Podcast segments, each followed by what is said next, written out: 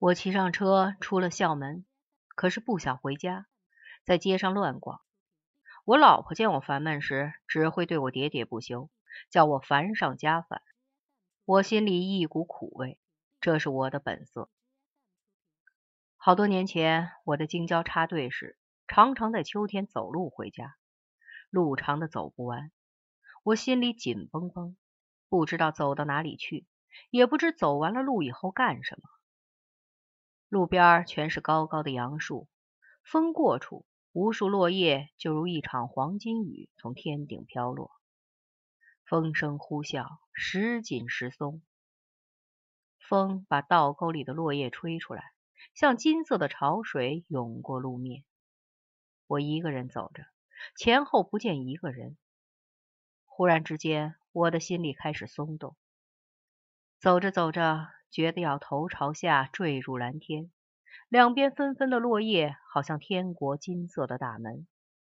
我心里一荡，一些诗句涌上心头。就在这一瞬间，我解脱了一切苦恼，回到存在本身。我看到天蓝的像染过一样。薄暮时分，有一个人从小路上走来，走得飞快。踢土扬尘的姿势多熟悉啊！我追上去，在他肩上一拍，他一看是我，就欢呼起来：“是他妈的你！是他妈的你！”这是我插队时的女友小转玲。我们迎着风走回去，我给他念了刚刚想到的诗，其中有这样的句子：“走在寂静里，走在天上，而阴经倒挂下来。”虽然他身上没有什么可以倒挂下来，但是他说可以想象。小转玲真是个难得的朋友，他什么都能想象。我应该回劲松去，可是转到右安门外去了。小转玲就住在附近，我也不知道自己为什么走到这儿来。我绝没有找他的意思，可是偏偏碰上了。他穿浅黄色的上衣，红裙子。在路边上站着，嘴唇直哆嗦，一副要哭的样子。看样子早就看见我了。我赶紧从车上下来，打个招呼说：“玲子，你好吗？”他说：“王二，你他妈的！”然后就哭了。我觉得这件事不妙，我们俩最好永远别见面。小转玲叫我陪她去吃饭，走进新开的德月楼。一看菜单，我差点骂出口来。像这种没名的馆子，竟敢这么要钱，简直是不要脸！这个东我做不起，可要他请我又不好意思。过去我可以说：“玲子，我有二十块钱，你有多少钱？”现在不成了，我是别人的丈夫，她是别人的妻子，所以我支支吾吾，东张西望。小转玲见我这个样子，先是撅嘴。后来就火了，王二，你要是急着回家就滚！要是你我还有在一块吃饭的交情，就好好坐着，别像狗把心叼走了一样。你这是怎么了？我在想，这年头吃馆子最好能知道两人共有多少钱，等付账时闹个大红脸就不好了。用你说吗？我要是没钱，早开口了。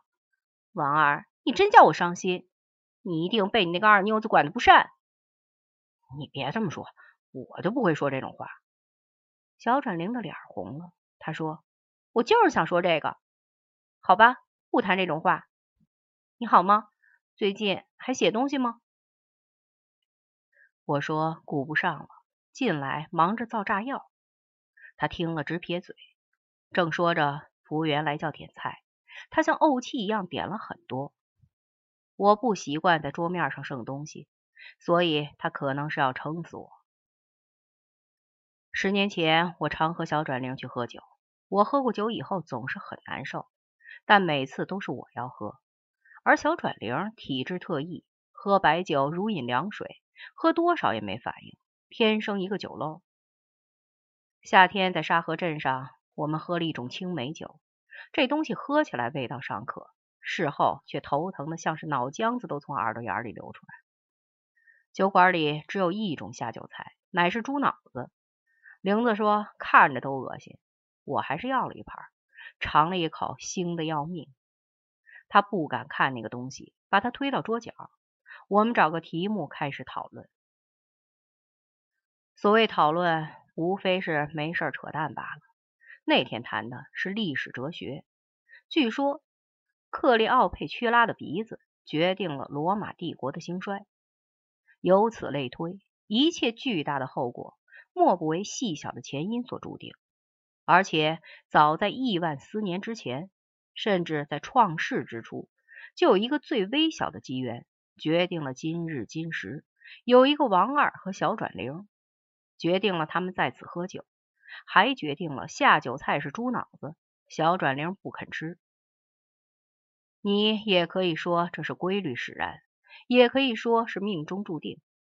小转灵说：“倘若真的如此，他简直不想活了。”为了证明此说不成立，他硬着头皮吃了一口猪脑子。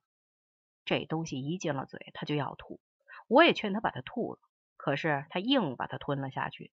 眼见他像只活青蛙，一跳一跳进了他的胃。小转灵就是这么倔。小转灵对什么都认真，而我总是半真不假。坐在他面前，我不无内疚之感，抓起啤酒瓶往肚子里灌，脸立刻就红了。玲子说：“王二，我今天难得高兴，请你把着点量，别灌到烂醉如泥。记得吗？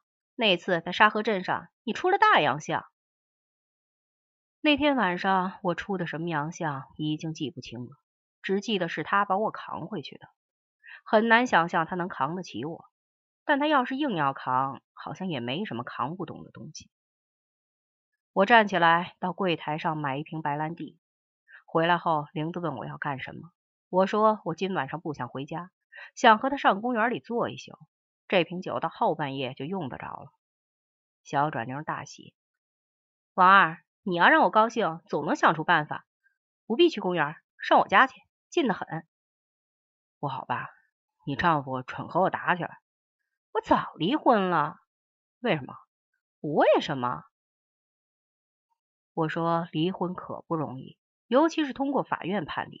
他说可不是，他们报社就派了一位副主编来做工作，叫他别离婚。假正经，完全是假正经。你怎么和他说？我说，有的人配操我的逼，有的人就不配。老先生当场晕倒，以后再没人找茬。你别故作惊人之语了，没这话吧？我说过，我什么时候对你说过假话？我可不像你，说句真话就脸红。你的论文还在我这儿呢，我常看，获益极多。提起那篇论文，我的心往下一沉，好似万丈高楼一脚蹬空。我早已忘了，除了爆炸物化学和微生物，好多年前还写过一篇哲学论文。这种事儿怎么会忘记？我有点怀疑自己是存心忘记的，这是件很奇怪的事儿。我在知青点最后一个冬天，别人都回城去了，男生宿舍里只有我一个。我叫玲子搬过来，我们俩形同夫妇。我从城里搬来很多书。看到那么多漂亮的书堆在炕上，真叫人心花怒放。那一年，城里中国书店开了一家机关服务部，供应外文旧书。我拿了我妈搞来的介绍信和我爸爸的钱混进去，发现里面应有尽有。有好多过去的书，全在扉页上提了字，盖了印章。其中很多人已经死了，还有好多人不知去向。站在高高的书架下面，我觉得自己像盗墓贼一样。我记得有几千本书上盖着“志摩藏书”的字样。曾几何时，有过很多徐志摩那样的人，在荒漠上用这些书筑起孤城。如今城已破，人已亡，真叫人有不胜唏嘘之情。我在知青点儿看了一冬天的书，躺在热炕上。看到头疼时，就看看窗玻璃上的冰花。这时，小转铃就凑上来说：“王二，讲讲啊。”他翻着字典慢慢看，一天也看不了几页。我从小受家传的二手洋奴教育，英文相当不赖，所以能有阅读的乐趣。但是我只颠三倒四乱讲几句，又埋头读书。天黑以后，像狗一样趴在炕上，煤油灯指黄了头发，到头皮发紧、眼皮发沉时，我才说：“玲子，咱们得睡了。”但是自己还在看书，影影绰绰，觉得小转玲在身边忙碌收拾东西，还从我身上剥衣服。最后，他吹熄了灯，我才发觉自己精赤条条躺在被窝里。我在黑暗里给小转玲讲自己刚看的书，因为兴奋和疲惫，虚火上升。小转玲对我做了必要的措施，嘴里还催促着讲。后来呢？等到开始干时，他不说话了。刚刚结束，他又说：“后来呢？”这真叫岂有此理！我说：“喂，你这么讲笑话吗？”对不起，对不起。可是后来呢？后来还没看到，我还得点起灯来再看。你别看了，你现在虚的很，我能觉出来。好好睡一觉吧。有一天晚上，我总是睡不着，想到笛卡尔的著名思辨。我思故我在，我不诧异笛卡尔能想出东西来，我只奇怪自己为什么不是笛卡尔。我好像缺少点什么。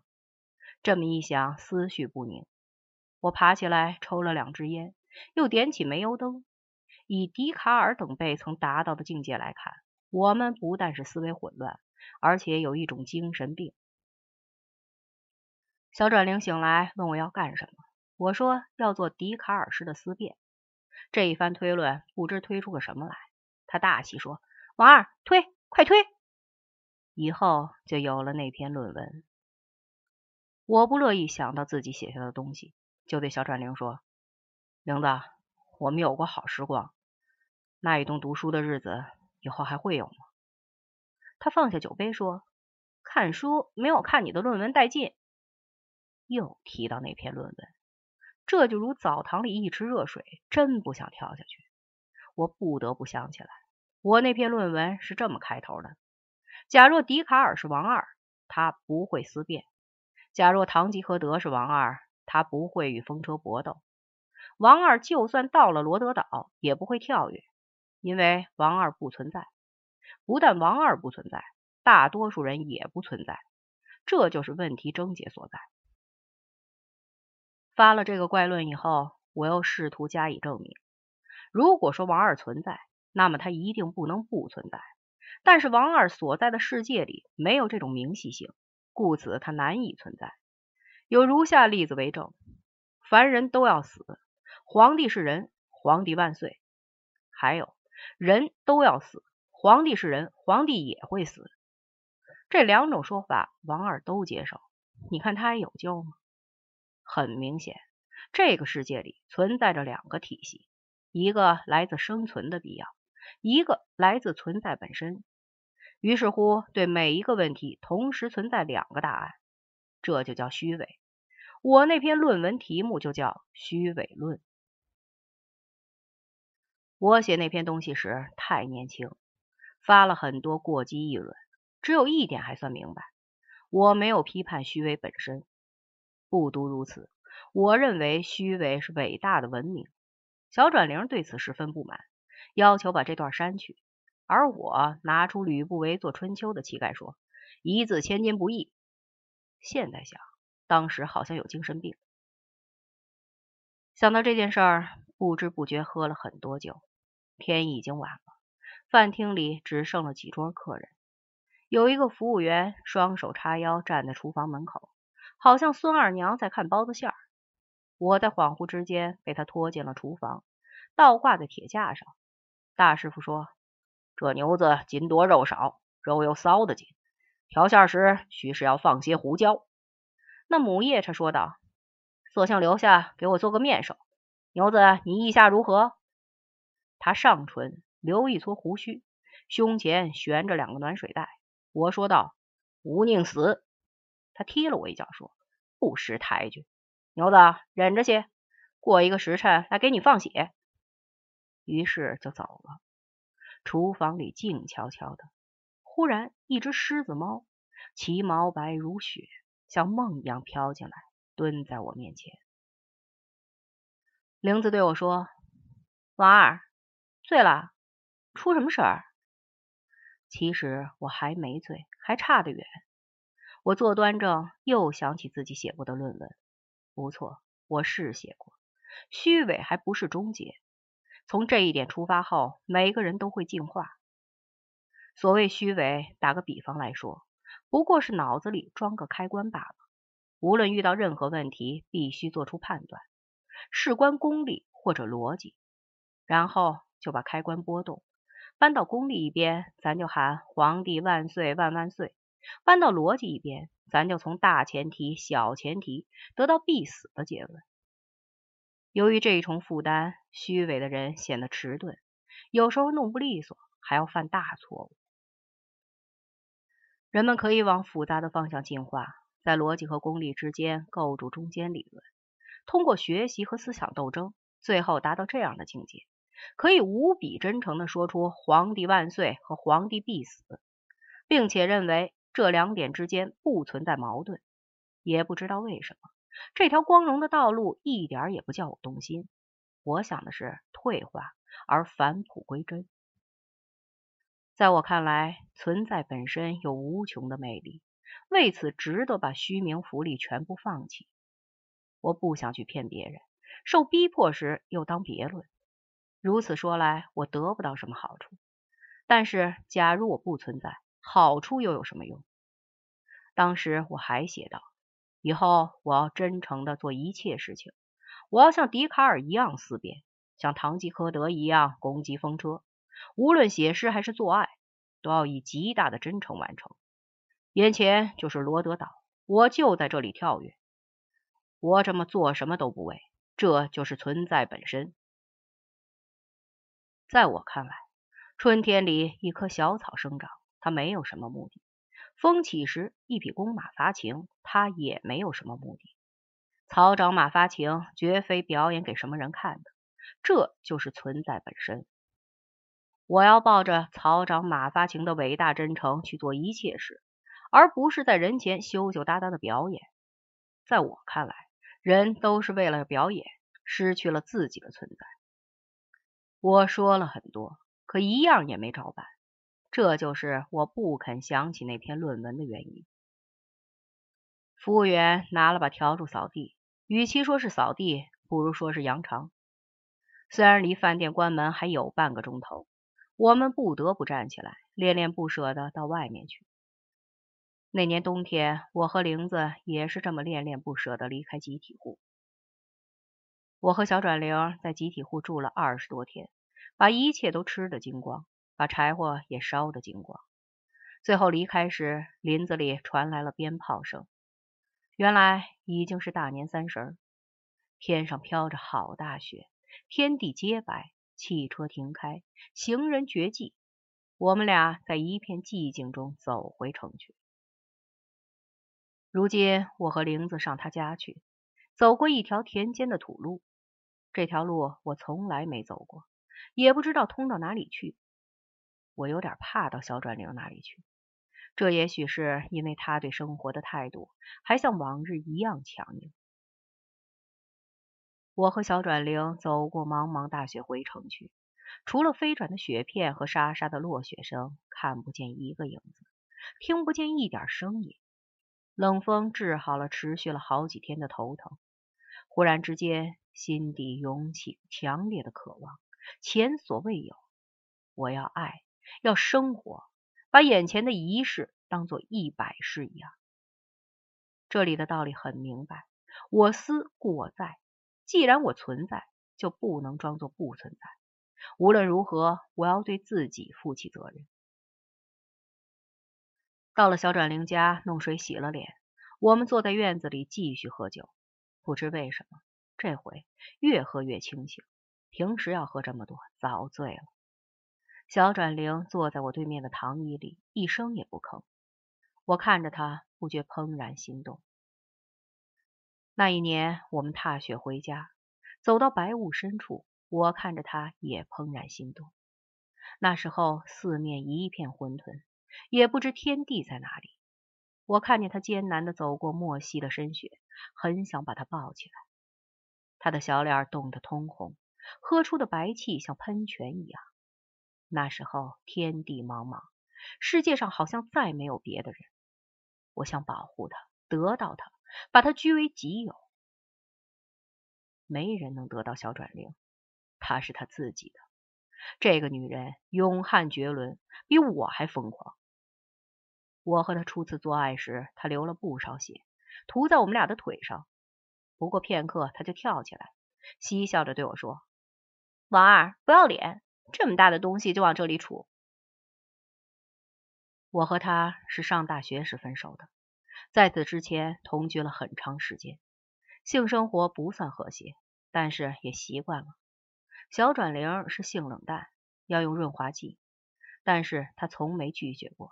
也没有过怨言，我也习惯了静静躺在身下的娇小身躯，但是最后还是吹了。我总觉得是命中注定。小转灵就坐在面前，上身戴个虎纹乳罩，下身穿了条短裙，在月光下显得很漂亮。